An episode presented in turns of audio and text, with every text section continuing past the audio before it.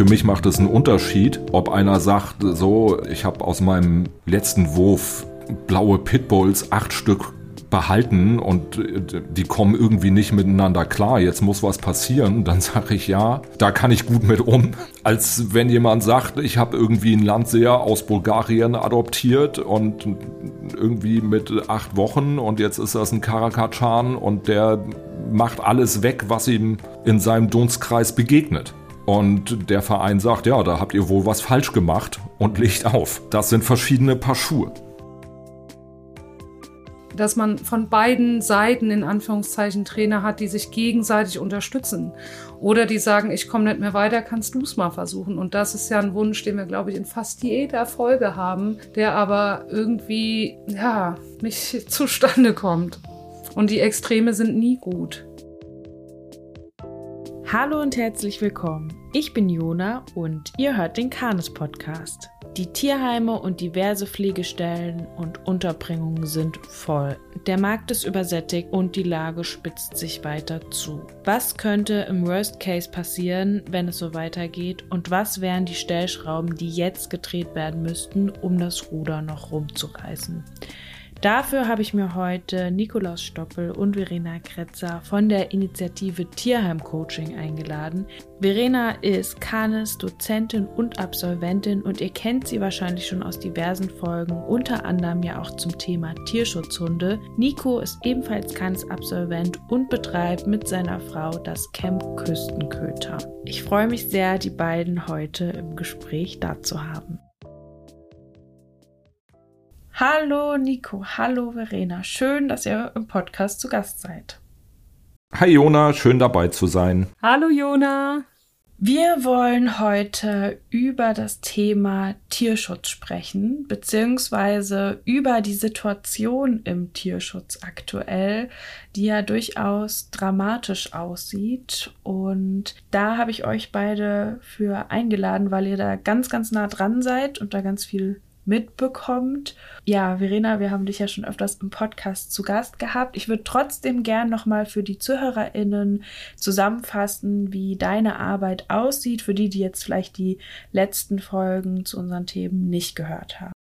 Ja, sehr gerne. Also ähm, ich bin einmal Hundetrainerin und dann nehme ich äh, schwierige Hunde auf bei mir zu Hause auf Pflegestelle und von Tierschutzvereinen oder von äh, Tierheim. Das gibt einmal die Möglichkeit, eine Einschätzung zu geben. Meistens sind das Hunde, die äh, Menschen gebissen haben oder die Menschen beißen. Und ähm, es gibt aber auch die Möglichkeit, dass der Hund hier bleibt bis zur Vermittlung. Also das sind so die zwei Optionen. Genau, da nehme ich noch Bootcamp-Hunde hier auf. Also die nennen sich bei mir Bootcamp-Hunde. Das sind dann Hunde von privat die ich trainiere und dann im Anschluss äh, Training mit den Besitzern zusammen mache. Und dann äh, bin ich noch Dozentin einmal bei Canis und ähm, dann noch bei einer Fortbildungsreihe für Tierheim-Mitarbeitende, die Initiative Tierheim Coaching. Das heißt, du bekommst konkret äh, zur aktuellen Situation viel mit äh, darüber, dass Leute bei dir anrufen oder dass du mit den Tierheimen in Kontakt bist oder wo sind deine Quellen, sage ich jetzt mal. Also im Prinzip genauso, wie du das jetzt äh, beschrieben hast. Es sind ähm, einmal im Moment sehr viele Privatmenschen, die mich anrufen, die ihren Hund abgeben möchten, die keine andere Möglichkeit mehr sehen, weil sie, weil der Hund eigentlich in der Familie, in der er ist oder bei den BesitzerInnen nicht mehr tragbar ist, sie aber keine Möglichkeit haben, den Hund irgendwie unterzubringen.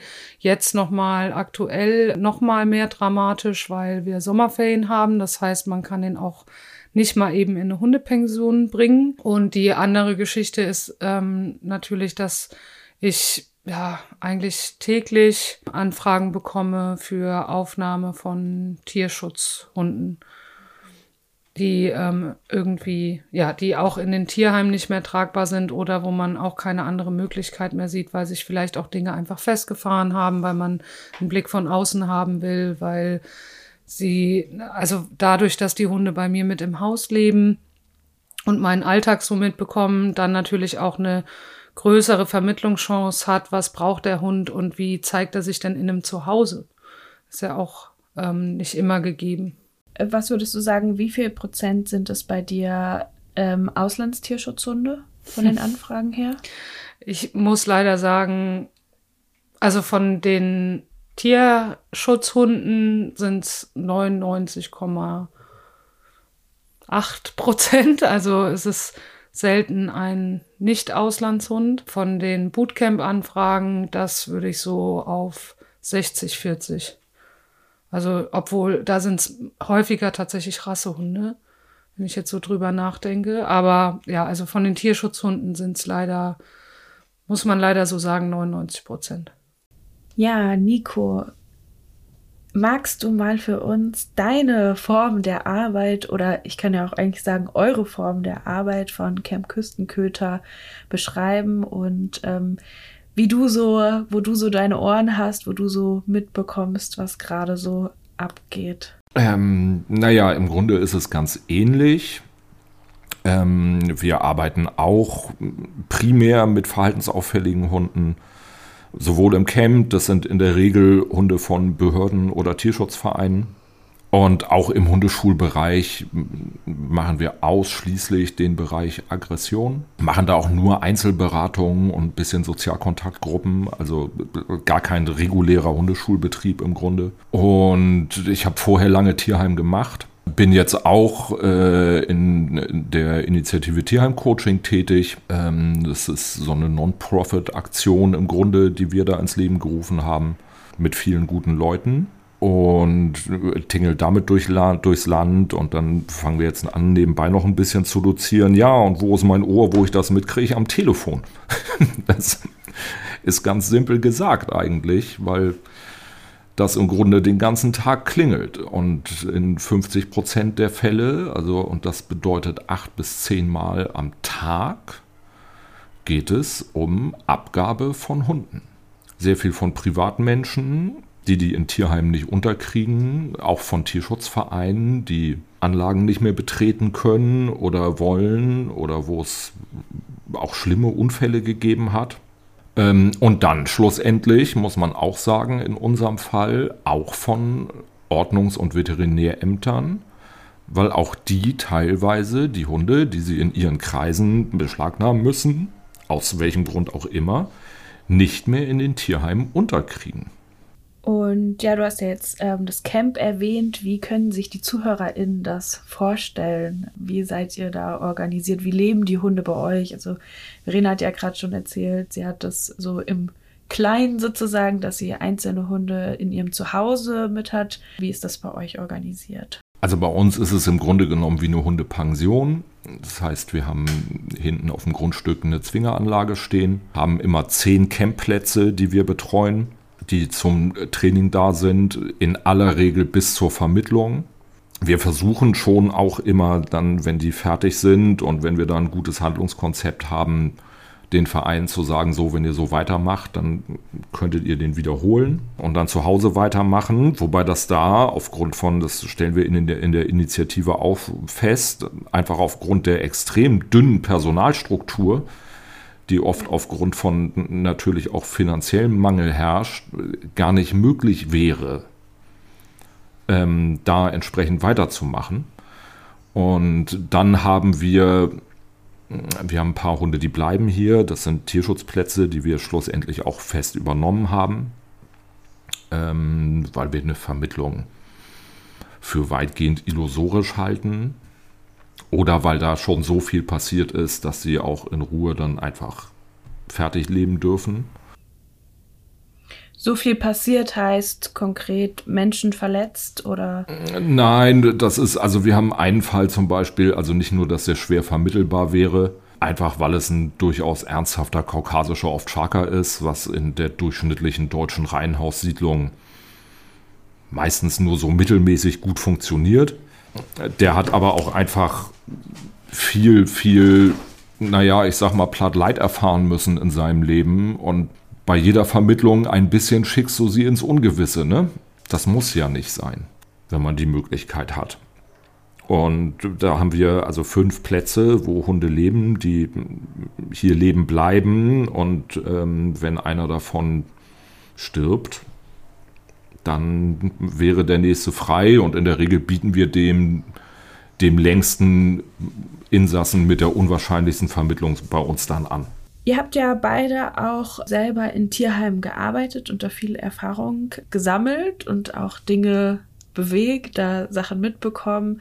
Wollt ihr darüber noch mal kurz was sagen von eurer Expertise von der Seite? Nico, vielleicht du noch mal ähm, konkret, wo du warst und was du da gemacht hast. Ähm, ich war sehr lange im Tierheim Lübeck. Ich habe, ich habe da tatsächlich alles gemacht über die Zeit. Also von Katzenquarantäne, wo ich eingestiegen bin, bis zum Schluss in die Vorstandsarbeit. Und habe am meisten getan und bewegt, glaube ich, im Hundebereich. Es war damals, als ich da angefangen habe, war das sehr normal. Wir hatten keinen Hund, der da kürzer war als drei Jahre, glaube ich. Auch nicht die Aussicht darauf, dass sich das verändert.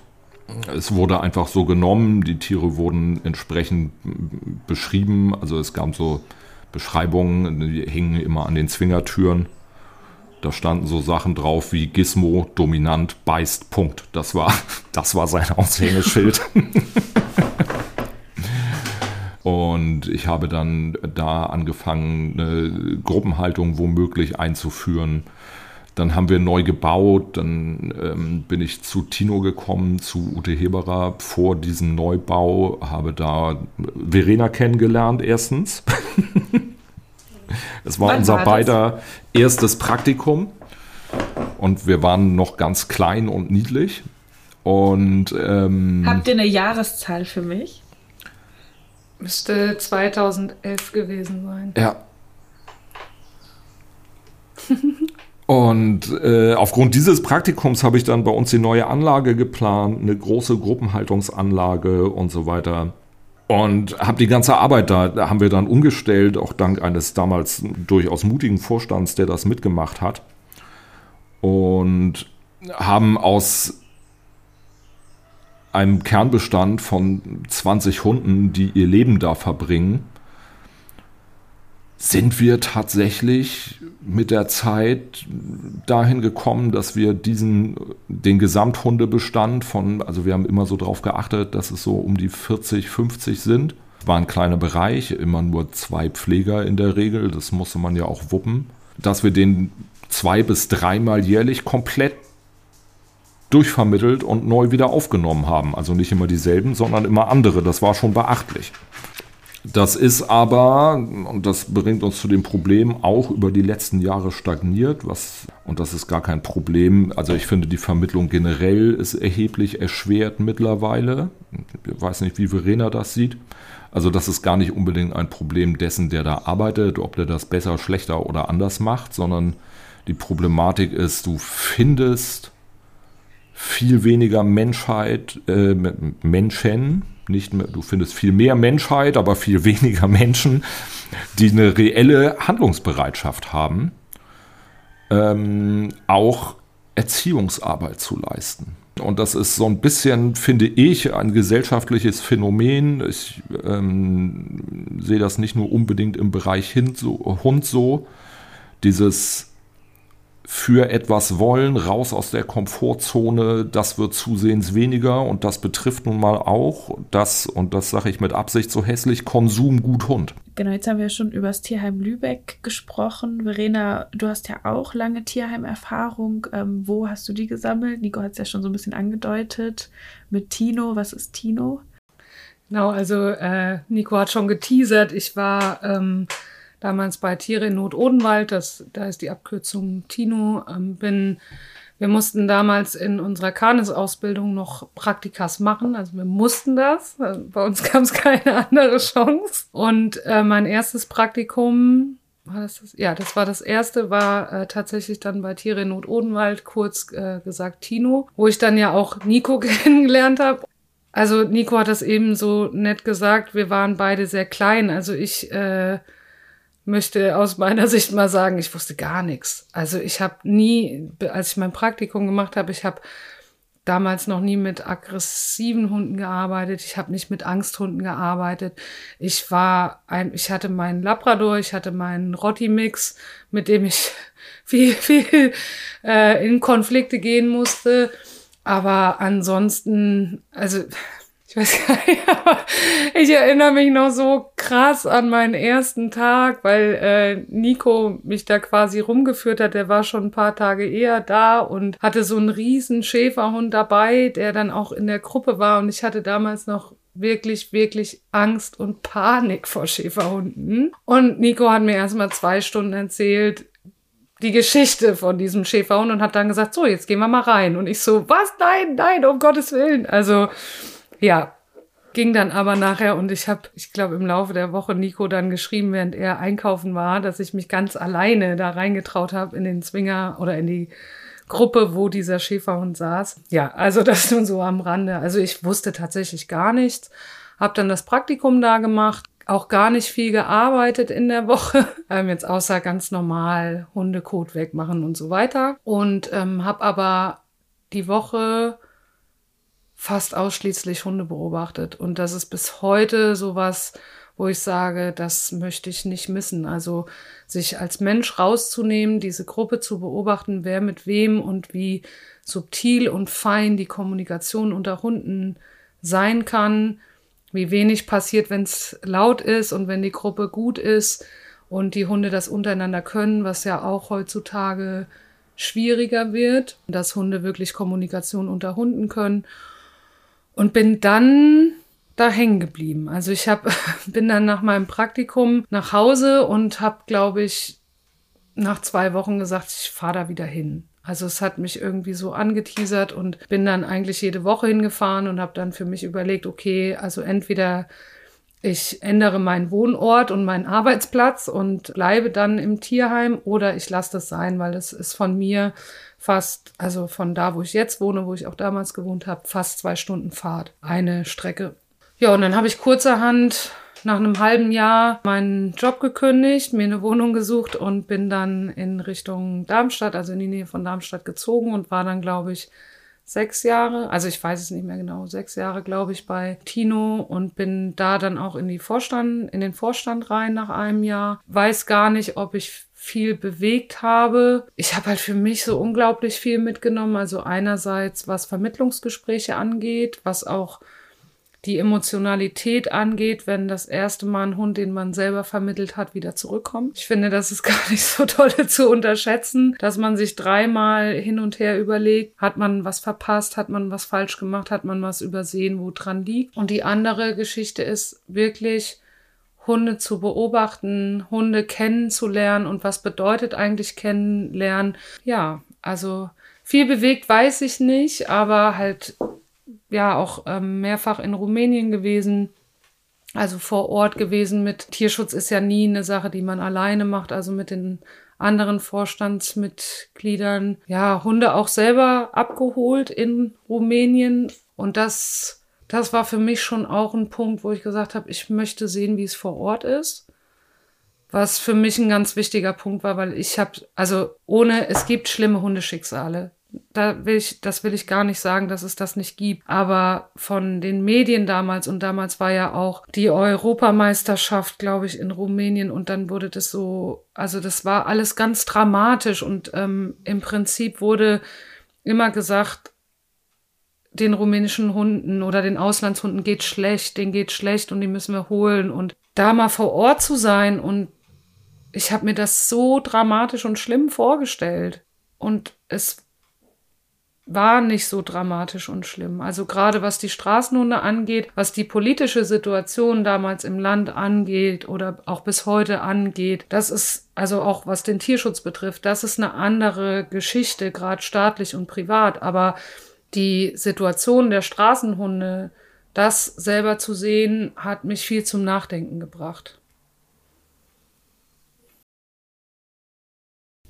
Ähm, ich habe ZuhörerInnen-Fragen für euch gesammelt und die häufigste Frage, die so kam, ist, wie schlimm ist die Situation in Tierheim und Co. derzeit wirklich? Und bevor wir da so in die Analyse gehen, warum oder auch vielleicht schon in die ersten Lösungsideen oder die Sachen, die vielleicht so schon passieren. Mal so ein kurzes, so eine kurze Bestandsaufnahme von euch gerne. Was nehmt ihr wahr? Wie schlimm ist die Situation in den Tierheimen? wirklich aktuell oder vielleicht ausgeweitet im Tierschutz in Deutschland? Also ich kann nur aus meiner Sicht sagen, es gibt aktuell, also nicht, dass ich wüsste, Plätze für Hunde, ob ich sag mal leicht vermittelbar oder schwer vermittelbar. Ich habe aktuell Bekannte von mir, deren Hund steht seit, ich glaube, über einem halben Jahr in mehreren deutschen Tierheimen auf der Warteliste, weil der zu Hause beißt und die ein kleines Kind haben. Man ihn nirgendwo unterbringen kann. Ich war jetzt ähm, vor zwei Tagen im Tierheim Gelnhausen, was auch aus allen Nähten platzt. Also im Prinzip gibt es keinen Platz mehr. Selbst wenn versucht wird, was möglich zu machen oder noch versucht wird, also das sind ja Tierheime, bei denen ich das mitbekomme, die größtenteils auch Hunde in Gruppen halten. Das heißt, dass man da zumindest versuchen kann, noch einen Hund dazwischen zu schieben, aber dann kommen ja auch noch Fundhunde oder wie Nico beschreibt, die Beschlagnahmungen von der Stadt oder vom Veterinäramt. Und dafür muss es ja auch immer noch einen Platz geben. Und was die Dramatik natürlich noch unterstreicht, ist, ähm, dass es keine gut oder dass es wenig gut ausgebildete Tierpflegerinnen in dem Bereich gibt. Das ist meistens so Learning by Doing und dann natürlich auch noch wenig TierpflegerInnen an sich, die eingestellt werden, weil es halt ein knappes Budget in den Tierheimen gibt und weil sie dann im Prinzip für alles da sind. Und ähm, das in der Kombi ist dramatisch. Es ist einfach dramatisch. Also wir hatten jetzt die Diskussion, äh, Tierheim, in einem Tierheim, dass ähm, sie gerne zwei Tierpflegerinnen äh, schicken würde zu der Fortbildungsveranstaltung und dass aber genau die zwei sind, die die, die Hunde machen können und ähm, es dadurch halt dann nicht geht. Das heißt, zusammenfassend kann man sagen, in den Haushalten ist es teilweise dramatisch, weil keine Plätze gefunden werden. Für die TierpflegerInnen ist es dramatisch, weil sie am Limit ihrer Jobgrenzen sind. Ähm, also ich fasse mal so zusammen, was ich so rausgehört habe. Ihr ergänzt gerne oder berichtigt mich. Und für die anderen Aufnahmestellen ist es dramatisch, also jetzt in dem Fall, wie ihr arbeitet, weil ihr den ganzen Tag oder immer wieder bombardiert werdet mit Anfragen, was ja einen wahrscheinlich auch ziemlich ähm, auch nicht unbedingt kalt lässt oder auf jeden Fall äh, ein sehr herausfordernder Part des Jobs ist, so viele Schicksale mitzubekommen für die Behörden ist es vielleicht auch teilweise, ich weiß nicht, wie dramatisch das für die ist, aber die sind ja dann auch irgendwie mit in dem ganzen Game drinne. Und könnte man noch vielleicht sogar die TierärztInnen mit reinnehmen und sagen, die Anfragen nach Euthanasien sind vielleicht auch schon dramatisch, weiß ich nicht. Also was ich mitkriege von den Tierärzten, stimmt das schon, dass die öfter und schneller davor stehen und es ja aber in dem Fall im Grunde genommen weder dürfen noch können und auch ganz oft nicht wollen. Also wir haben viele Tierarztpraxen am Telefon, wo die Leute stehen und sonst keinen Ausweg mehr wissen, wo die Tierärztinnen oder Helferinnen, das muss man dann aber auch mal dazu sagen, sich teilweise sehr hart engagieren und dann quer durch Deutschland telefonieren, um irgendwas aufzutun für diesen Hund und genauso wenig was finden, leider Gottes natürlich, wie die Leute, wenn sie es denn versucht haben vorher. Wie kann ich mir das vorstellen? Da ruft dann dich zum Beispiel eine Tierärztin an und sagt, hallo, ist da Camp Küstenköter, hier stehen Menschen, die wollen ihren Hund einschläfern lassen, weil sie nicht weiter wissen, der hat gebissen, ähm, ja. habt ihr einen Platz? Genau so. Wow. Oder habt ihr zumindest noch eine Idee? Ah. Und mittlerweile, und das war vor drei, vier Jahren noch anders, muss ich sagen, ich habe nicht mal mehr eine Idee. Ne? Denn du hast ja, du musst ja auch als Tierschutzverein und auch als Institution und als was auch immer, du musst ja auch darauf achten, selber nicht zum Beispiel in Konflikt mit dem Tierschutzgesetz zu kommen oder sowas. Du hast bestimmte Platzansprüche und Versorgungsschlüsselansprüche, die so ein Hund hat, äh, die du erfüllen musst. Und natürlich kannst du immer noch einen hinschieben, aber wenn du Pech hast, also als Institution sowieso, als Tierheim hast du da ein bisschen mehr Spielraum in der Regel, hast du dann auch relativ zügig Ärger mit deinem Veterinäramt wegen Überbelegungen, wegen zu wenig Platz, zu kleine Zwinger und so weiter. Und das geht dann halt schlichtweg nicht. Also das ist der Spielraum, den wir haben, der ist ganz begrenzt. Also es brennt an allen Ecken und Enden. Am Ende ja. Darf ich fragen, ähm, wie geht's euch damit? Also es ist ja euer alltäglicher Job und wie schafft ihr es euch da vielleicht auch mal abzugrenzen? Schafft man das überhaupt? Nimmt es einen mit oder wie geht ihr mit dieser also ich kriege das, ach, das ist so 50-50. Ich habe ganz viele Telefonate mit Menschen, wo du nach drei Minuten weißt, dieses Problem ist komplett selber erstellt. Und als es anfing, gab es keine Notwendigkeit, es zu lösen. Und jetzt soll es plötzlich ad hoc gelöst werden. Und da kann ich emotional sehr klar mit sein. Denn weder habe ich das Problem geschaffen, noch habe ich es so lange ignoriert, bis das Kind in Brunnen gefallen war. Und damit ist es nicht mein Problem. Schlimm wird es an Stellen, du hast eben auch wirklich harte Schicksale, wo Menschen in keiner Weise was dafür können, dass da jetzt so eine ähm, Eskalationsstufe erreicht ist ne? weil die entweder wahnsinnig schlecht beraten wurden oder weil Verantwortliche wie Tierschutzvereine die komplett in der Luft hängen lassen oder solcherlei Dinge und die plötzlich mit einem Problem konfrontiert sind, das sie nie bestellt haben. Für mich macht es einen Unterschied, ob einer sagt, so, ich habe aus meinem letzten Wurf blaue Pitbulls acht Stück behalten und äh, die kommen irgendwie nicht miteinander klar, jetzt muss was passieren, dann sage ich ja, da kann ich gut mit um. Also, naja, das klingt lustig, aber solche Anrufe hast du auch. Wirklich? Ja. Scheiße. Als wenn jemand sagt, ich habe irgendwie einen Landseher aus Bulgarien adoptiert und irgendwie mit acht Wochen und jetzt ist das ein Karakatschan und der macht alles weg, was ihm in seinem Dunstkreis begegnet. Und der Verein sagt, ja, da habt ihr wohl was falsch gemacht und legt auf. Ne? So, das ist, das sind verschiedene Paar Schuhe. Verena, wie geht's dir damit?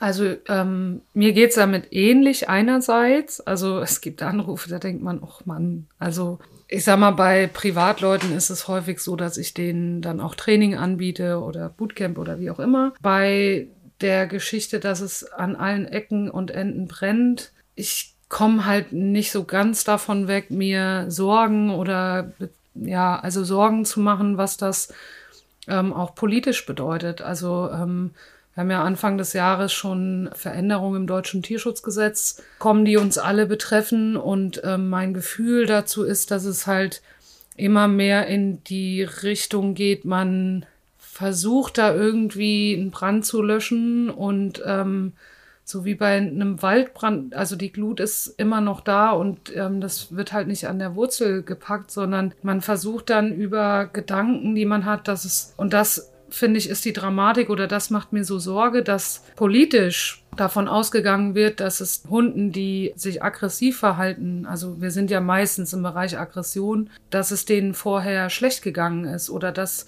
die Menschen da was falsch gemacht haben, wenn man jetzt zum Beispiel über so ein äh, Raumeinheiten heißt es ja im Gesetz, also über eine Box redet oder über einen Kennel.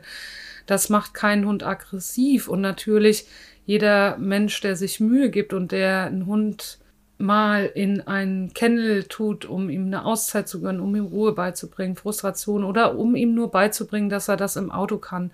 Die Menschen werden damit, denen wird da so ein Riegel vorgeschoben und die Menschen, die Hunde in Kenneln halten und sie nur zum Deckakt raus packen, die kriegt man damit nicht. Und ich habe einfach Sorge, dass es politisch, also vom Gesetz her, uns, die mit solchen Hunden arbeiten, immer schwerer gemacht wird, auch ähm, was die Öffentlichkeit angeht. Also wir arbeiten ja ähm, beide mit, oder wir alle drei ja mit Grenzen setzen, mit äh, Konflikt annehmend, mit den Menschen auf Augenhöhe und so weiter. Und dass uns das immer schwerer gemacht wird, wirklich mit den Hunden zu arbeiten oder halt auch diese Arbeit zeigen zu können. Also ich sehe da eine ganz große Dramatik. Die Social-Media-Bereiche sind nun mal das neue Medium und ähm, man sieht nur noch wie über, und ich liebe Klickern, nun mal so, im Trickbereich, aber wie über Klicker, über Belohnungen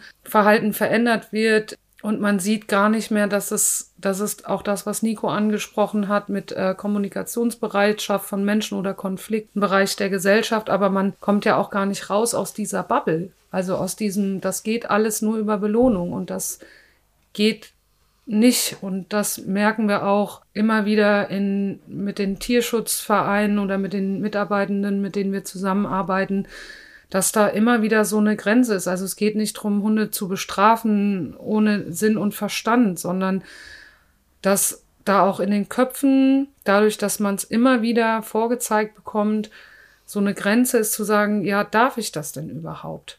Also mit Bestrafung arbeiten. Würdet ihr sagen, dass diese, du hast es jetzt Bubble genannt, also diese vielleicht, könnten wir sagen, die nicht so konfliktannehmende Bubble oder vielleicht auch da, wo vielleicht auch gar nicht das, einfach die Expertise einfach komplett fehlt, was das Ende der Kette vielleicht dann so sein kann, weil man eben dieses Ende gar nicht mehr arbeitet, weil das ist ja die Arbeit, die dann in eure Hände fällt, nachdem eigentlich eine Prävention, die hätte passieren können, ja irgendwo fehlgeschlagen ist, indem ähm, vielleicht nicht an der Frustrationstoleranz gearbeitet wurde, Konflikte nicht angenommen wurden und so weiter. Würdet ihr sagen, diese Bubble aus TrainerInnen, aber auch anderen Arbeitsbereichen und nicht zuletzt der Politik, die durch sowas wie das, die Änderungen im Tierschutzgesetz und so weiter, ähm, würdet ihr sagen, dass die eigentlich im Grunde die ganze Zeit Benzin ins Feuer gießen?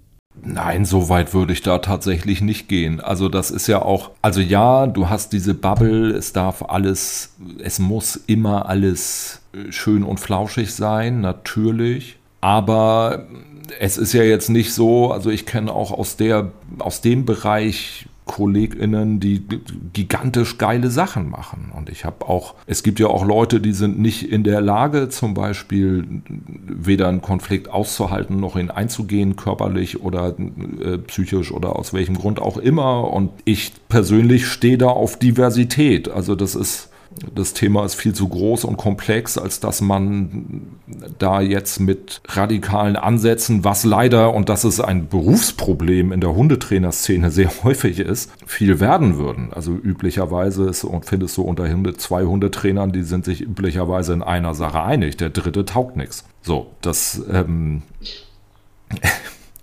naja, das spätestens, wenn du verschiedene Ansätze mischst, erlebe ich das ganz oft, aber an ganz vielen Stellen, je mehr man sich dann auch mal mit den anderen beschäftigt, muss ich auch feststellen, wir machen die Dinge gar nicht so wahnsinnig verschieden. Ne? Also die guten Leute auch aus dem ganz positiven Bereich, das, das ich glaube, die Mischung macht es effektiv. Es geht ja auch nicht um, und das ist leider so verrufen, und da kommst du gerade im Aggressionsbereich äh, raus, also dass Strafe und Grenzen setzen so verrufen ist, hängt damit zusammen, dass besonders im Aggressionsbereich in meinen Augen auch ganz viele Leute unterwegs sind, die da ob es dazu dient, sich selbst zu profulieren oder weil das der Weg ist, die halt wahnsinnig mit unglaublicher Massivität arbeiten, die auch in meinen Augen in der Regel vollkommen unangemessen ist. Also als wäre man permanent im Bereich der Selbstverteidigung und es ging um Leben und Tod. Und dass das darüber verrufen wird, das ist eigentlich nur logisch. Ne? Also, das, also ich glaube, das macht viel mehr kaputt, diese Unvereinbarkeit von Ansätzen, weil es auf beiden Seiten Leute gibt, die wirklich auch ganz gruselige Arbeit verrichten und immer wieder auffallen. Also und äh, ich sage ganz bewusst beide Seiten, weil die gibt es sowohl im Belohnungsspektrum als auch natürlich in, bei den Leuten, die sagen, wir arbeiten mit Grenze und eine Grenze bedeutet immer gleich, mal platt gesagt, Knarre an Kopf. Das sind ja, ähm, und das sind beide keine Ausgangslagen, um gut zu arbeiten, finde ich. Aber ich finde genau das ist das Problem der sozialen Medien und dass das Benzin ins Feuer gießt, sind halt diese Extreme. Also einmal dieses, ähm, man oder dass die Konsumenten in dem Fall von äh, Instagram, TikTok, was weiß ich, genau das nur sehen. Also entweder sie sehen nur diesen belohnenden Bereich und ich finde auch, es gibt unfassbar gute Trainer in, im belohnenden Bereich. Und ich meine, gerade auch wenn man an Welpenstunde denkt, also da sind wir ja im belohnenden Bereich oder Junghundestunde, je nach ähm, Alter. Aber und dann auf der anderen Seite diese Extreme, ich sag mal ganz provokant, denen, denen alles scheißegal ist und die dann auf den sozialen Medien auch so eine Extreme zeigen, wo du denkst, ja, das ist halt nicht in Ordnung. Also ich würde mir total wünschen und ich glaube, Kim hat das so ähnlich in der äh, Außenreizfolge gesagt, ja, dass gerade so Tierschutzvereine, ähm, die mit Pflegestellen arbeiten oder auch Tierheime Trainer von, ich nenne das mal, äh, von beiden Seiten da hätten dass man von beiden Seiten in Anführungszeichen Trainer hat, die sich gegenseitig unterstützen. Oder die sagen, ich komme nicht mehr weiter, kannst du es mal versuchen. Und das ist ja ein Wunsch, den wir, glaube ich, in fast jeder Folge haben, der aber irgendwie, ja, nicht zustande kommt. Und die Extreme sind nie gut. Mhm.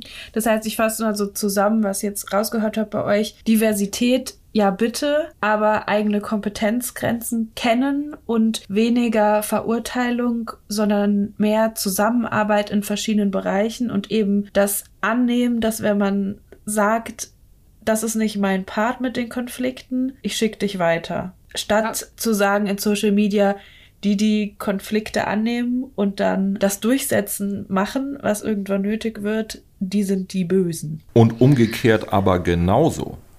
Ja. Mhm. Ne, das ist ja, das ist ja kein, das muss man mal ganz deutlich sagen, finde ich. In meiner Wahrnehmung ist das kein einseitiges Problem. Ja. Ne? Also, ähm, und es ist zum Beispiel so, das ist ganz witzig, man, jetzt sind, äh, haben wir viele Karnesrau-Leute in der Fortbildungsreihe und es ist mir schon passiert mit Tierheim-Mitarbeitern, das fand ich ganz schlimm. Also so viel auch mal dazu, wir würden jetzt irgendwie konfliktbasiert oder strafbasiert arbeiten geht ja sehr viel über Belohnung und für mich gerade auch im Aggressionsbereich und Konflikte halten und aushalten heißt für mich nicht irgendwie selber wütend werden und draufhauen, sondern vielleicht vorher mal ein, zwei Sachen klären, wo es noch mit Worten geht. Also ich finde, wenn du im Aggressionsbereich arbeitest, immer wenn es knallt, hast du doch schon irgendwas verpasst. Das ist, es ist ein, der, die Sinn der Sache ist nicht, ist ja nicht Eskalation. Und wir haben Tierheim-Mitarbeiter in der Rolle gehabt, die plötzlich im Feedback angefangen haben, in Tränen auszubrechen. Einfach, weil sie festgestellt oder weil sie gedacht haben, sie wären jetzt schon so oft auch einfach viel zu hart gewesen. Also, ne, das ist ja jetzt nicht so, als würden wir auf Hunden rumhauen. Das ist darum, das ist auch gar nicht Sinn der Sache. Also dafür muss man niemanden teuer bezahlen, das kann man selber. Das funktioniert seit Jahrtausenden, dass Leute das im Zweifelsfall, wenn sie spätestens emotional angefressen sind, durcheskalieren. Das hat aber mit Training nichts zu tun. Ich glaube auch, dass, also ich finde, für mich ist immer so ein schönes Beispiel, wie ihr arbeitet und wie ich arbeite im Gegensatz. Also im Gegensatz auch wieder in Anführungszeichen. Bei euch ist es ja so, also bei Nico und Melanie, bei ähm, Küstenköder, die Hunde haben ihre Einzelzwinger, wo man arbeiten kann und wo man sich auch viel erarbeiten kann, was ich mega toll finde und wie viel Zeit sich da gelassen wird, um halt auch so ein einfaches, guck mich mal an, arbeite mal mit mir zusammen, also gerade wenn die Hunde neu sind, da so ein toller und langer und guter Aufbau über äh, Belohnungssysteme, bis man dann dem Hund einen Maulkorb aufziehen kann und bis er mit raus kann in die Gruppe und bis er sich anfassen lässt und so weiter. Das sind also ist wirklich ein toller Aufbau. Bin ich immer wieder sehr, sehr neidisch, dass das so geht. Aus dem Grund, weil ich habe ja schon gesagt, bei mir kommen die Hunde hier bei mir zu Hause an. Ich wohne hier alleine. Die Hunde müssen mit Maulkorb hier ankommen. Wie der Maulkorb draufkommt, ist für mich erstmal meinetwegen auch in Narkose. Und wenn es hier eskaliert, muss ich das klären, weil ich bin hier alleine. Das bedeutet auch nicht, dass ich dem Hund haue oder direkt drauf haue oder schlage, sondern ich muss es direkt annehmen. Ich kann mir keine äh, Zeit lassen, weil er bei mir mit im Haus lebt. Darauf bin ich neidisch, dass es ähm, bei Melly und Nico zum Beispiel einfach durch den Aufbau und wie die Hunde dort leben, ähm, die Möglichkeit gibt und die Zeit. Ich muss mir das nah im Nachgang wieder erarbeiten, was auch nicht schlimm ist, aber ich mache mir natürlich auch ein bisschen was kaputt, was ähm, das angeht, dass ich äh, den Hund kennenlerne in gewissen Bereichen. Und das fällt mir immer mal wieder auf die Füße, weil ähm, der Hund das dann woanders vielleicht auch nochmal zeigt, aber mit mir nicht mehr zeigt, weil ich es am Anfang direkt gemacht habe oder machen musste, wo wir hier im Bereich von Management und Notfallmaßnahme sind und wie Nico schon sagte, nicht im Bereich Training. Was ist eure Prognose wie geht's weiter? Also, ähm, wo vielleicht so, was wäre der Worst Case und was wäre der beste Case? Was ist so, wie sieht so aus? Was denkt ihr? Wo sind wir ähm, in fünf Jahren mit dem Thema Tierheime und Tierschutz? Also der Worst Case wäre, wenn sowas passiert wie beispielsweise, wie es in England schon passiert ist, dass es irgendwann derartig brennt und auch ein so großes gesellschaftliches Problem wird. Das baue ich gleich noch mal ein bisschen auseinander, weil auch in, mit diesem Problem sind wir ja in einer Bubble. Ne? Wir sind, wir haben schätzungsweise vom Verband fürs deutsche Hundewesen haben wir 10 Millionen Hunde in Deutschland. Das ist sehr viel. Das werden mehr sein, äh, selbst wenn es 20 sind. Wenn es 20 sind, sind immer noch drei Viertel dieser Gesellschaft ohne Hund und an der Problematik mit großer Wahrscheinlichkeit nur so mittelmäßig interessiert, denn sonst hätten sie einen Hund und würden sich da einbringen. Und selbst bei den Hundehaltern findest du ja immer noch einen hohen Prozentsatz, der einfach Hundehalter ist und in Ruhe mit seinem Hund spazieren gehen will. Und wenn der von einem anderen Hund irgendwie am besten noch einschlägiger Rasse bös zerlegt wird, sagt, ja, dann schläfert den halt ein. Punkt. Das heißt, die hätten, haben überhaupt keinen, also ich will nicht sagen, kein Bewusstsein für diese Problematik. Es ist ja auch nicht ihr Problem. ne? Sondern auch die sind unter Umständen da gar nicht weiter mit verhaftet. Also der Worst Case ist, dass das zu einem reellen großen gesellschaftlichen Problem wird, denn dann passiert mit großer Wahrscheinlichkeit so etwas, wie es dann in England passiert ist oder so, mit so einem Dangerous Dogs Act zum Beispiel wo es dann angesagt war, die haben dann eine Rasseliste gemacht, die ad hoc verboten war. Oder in Dänemark zum Beispiel hast du das auch. Und dann stehen die Leute drei, Box, drei Blocks vor den Tierarztpraxen zum Euthanasieren, weil es eine automatisierte Euthanasieverfügung gibt vom Amt. Punkt. Und entweder gehst Und du selber hin oder der wird abgeholt. Also naja, und in, in, Dänemark, wo bestimmte Rassen einfach grundsätzlich verboten sind und, ähm, oder wobei Beißvorfällen, da sind die extrem rigide, ne? Aber ganz kurz, bedeutet das, dass Hunde, die schon am Leben sind, auch euthanasiert werden würden? Nicht nur, dass keine neue Zucht sozusagen passieren darf? Also ich habe jetzt einen Pitbull und dann heißt es, genau. Ähm, neues Gesetz, in drei Wochen stehst du vor der Tierarztpraxis, der wird eingestellt. Genau das. Das wäre der Worst Case. Denn mit Zuchtverboten, Importverboten und so weiter, das muss man ja auch mal sagen, hat jedes, hat Deutschland und jedes Bundesland die einschlägige Erfahrung gemacht, das bringt überhaupt nichts. Also in Hamburg sind mehrere Hunderassen seit 20 Jahren vollkommen verboten. Also komplett, die Haltung ist im Grunde untersagt, die Vermehrung auch. Das ist nur so Beispiel, Bayern genauso. Und was sitzt in den ganzen Tierheimen, weil es äh, wegen illegaler Haltung beschlagnahmt wurde? Genau diese Hunde, seit 20 Jahren unverändert, weil die Leute es trotzdem tun. Und also ich gehe nicht davon aus, dass das passiert, aber das wäre das Worst-Case-Szenario, zu sagen, Angriff auf Menschen kommt weg, bestimmte Rassen weg. Das heißt, auch der Golden Retriever, der einmal die Oma gebissen hat, ist dann, wird dann euthanasiert. In einem Worst-Case-Szenario also kann das passieren. Klingt ja. jetzt ein bisschen zu nett. äh, der soll bitte nicht die Oma beißen. Ja, also, aber in einem Worst-Case-Szenario wäre das möglich. Ja, das Worst-Case-Szenario wäre ja auch noch zusätzlich, so wie in Amerika, dass wenn ein Hund bis äh, zu einer gewissen Zeit nicht vermittelt ist, egal aus welchem Grund, dann wird er auch euthanasiert. Und ja, nicht nur in Amerika, das ist ja im europäischen Ausland auch gang und gäbe. In Frankreich, glaube ich. Ne? In Frankreich zum Beispiel, Belgien auch. Und originellerweise hängt das da mit dem Tierschutzgesetz zusammen. Das heißt, die betreiben da keine Tötungsstation, weil sie sagen, die müssen weg, sondern da hast du eben, die Tierheime haben eine laut Tierschutzgesetz vorgegebene Maximalbewegung wegen äh, Belegung, wegen Platz und Personal. Und wenn die da drüber kommen, und die Tiere entsprechend nicht mehr vernünftig nach Gesetz untergebracht sind, dann steht das Veterinäramt vor der Tür und sagt so, jetzt müssen 20 weg. Morgen. Punkt. Ne? Frankreich hat, ist da viel härter zum Beispiel in der Gesetzgebung als wir. Du hast auch, ähm, du hast bei Verletzungen von Menschen und Angriffen auf Menschen hast du eine Kategorisierung in drei Kategorien. Das geht da um die Schwere des Angriffs und Kategorie, äh, Kategorie 3 wird auch euthanasiert. Ne? Aber das wären so Worst-Case-Szenarien. Jetzt haben wir ja, ähm, also mein Gefühl, ich habe keine Ahnung, weil ich habe keine Umfrage gestartet oder so, aber mein Gefühl ist ja, dass ähm, Hunde in Deutschland einen sehr hohen Stellenwert haben und auch wenig Interesse daran besteht, und da würde ich sogar auch sagen, gesamtgesellschaftlich, dass jetzt Tiere euthanasiert werden oder irgendwie gegen Hunde gehandelt wird. Ich weiß nicht, äh, wie es wirklich ist, aber so, dass zumindestens wie in den Medien über Hunde kommuniziert wird, sind es ja schon die, der immer noch der beste Freund des Menschen und so weiter. Das heißt, vielleicht, was wäre denn der beste Case, dass plötzlich gesagt wird, vielleicht, oh, das ist uns ganz schön wichtig, das Thema, oder wir finden Hunde so wichtig in unserer Gesellschaft, wir machen das so und so und dass da vielleicht auch die Politik handelt, weil es ja auch durchaus nach außen hin gut aussehen kann, wenn man was für Hunde tut. Also das Best Case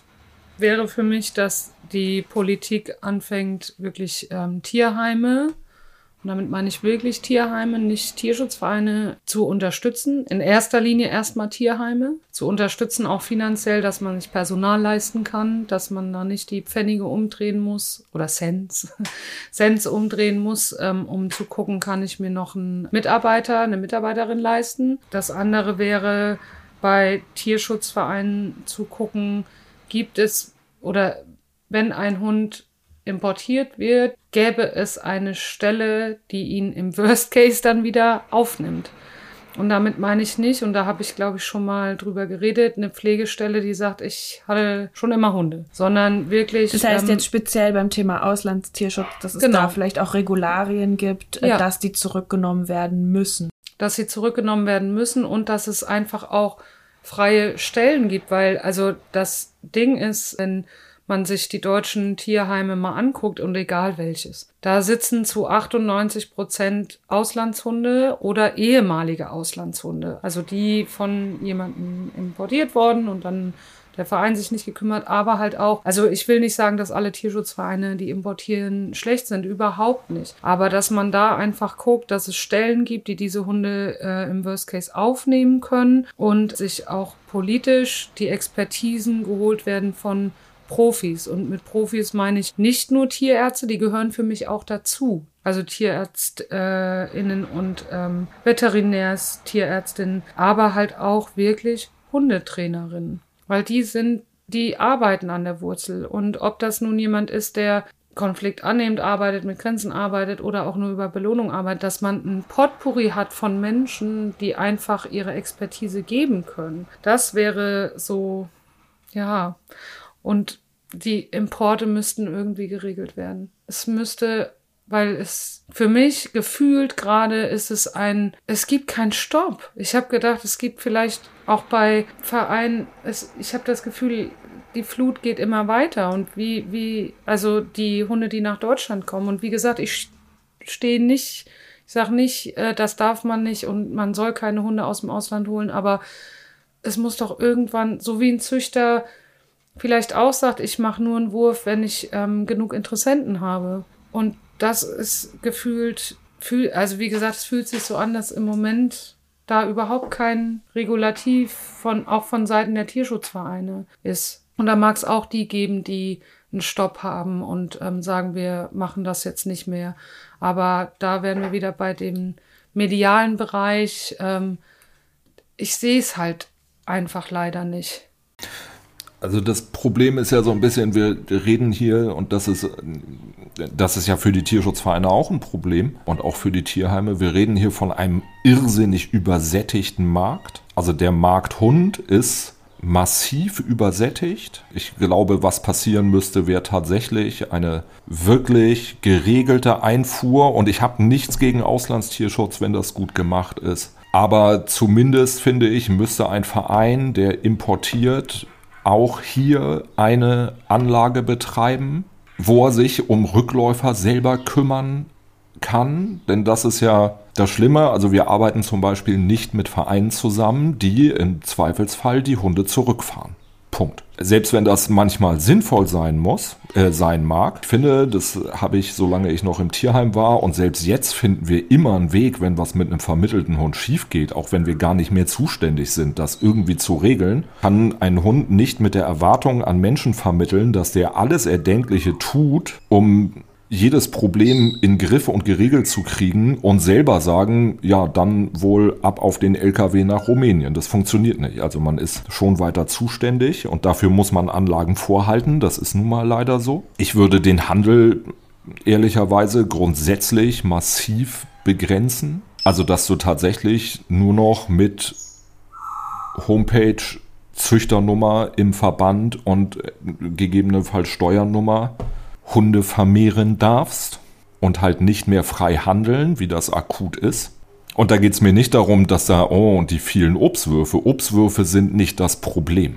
Das Problem ist, also Vreni lächelt, aber ich, ähm, weißt du, wenn hier im Dorf mal eine Hündin gedeckt wird, wir leben hier sehr ländlich, dann werden die irgendwie im Umkreis von drei Dörfern verteilt und dann ist das so. Ich habe letzte Woche wurde ich gefragt, ob mein Rüde eine Hündin decken will, also geplant.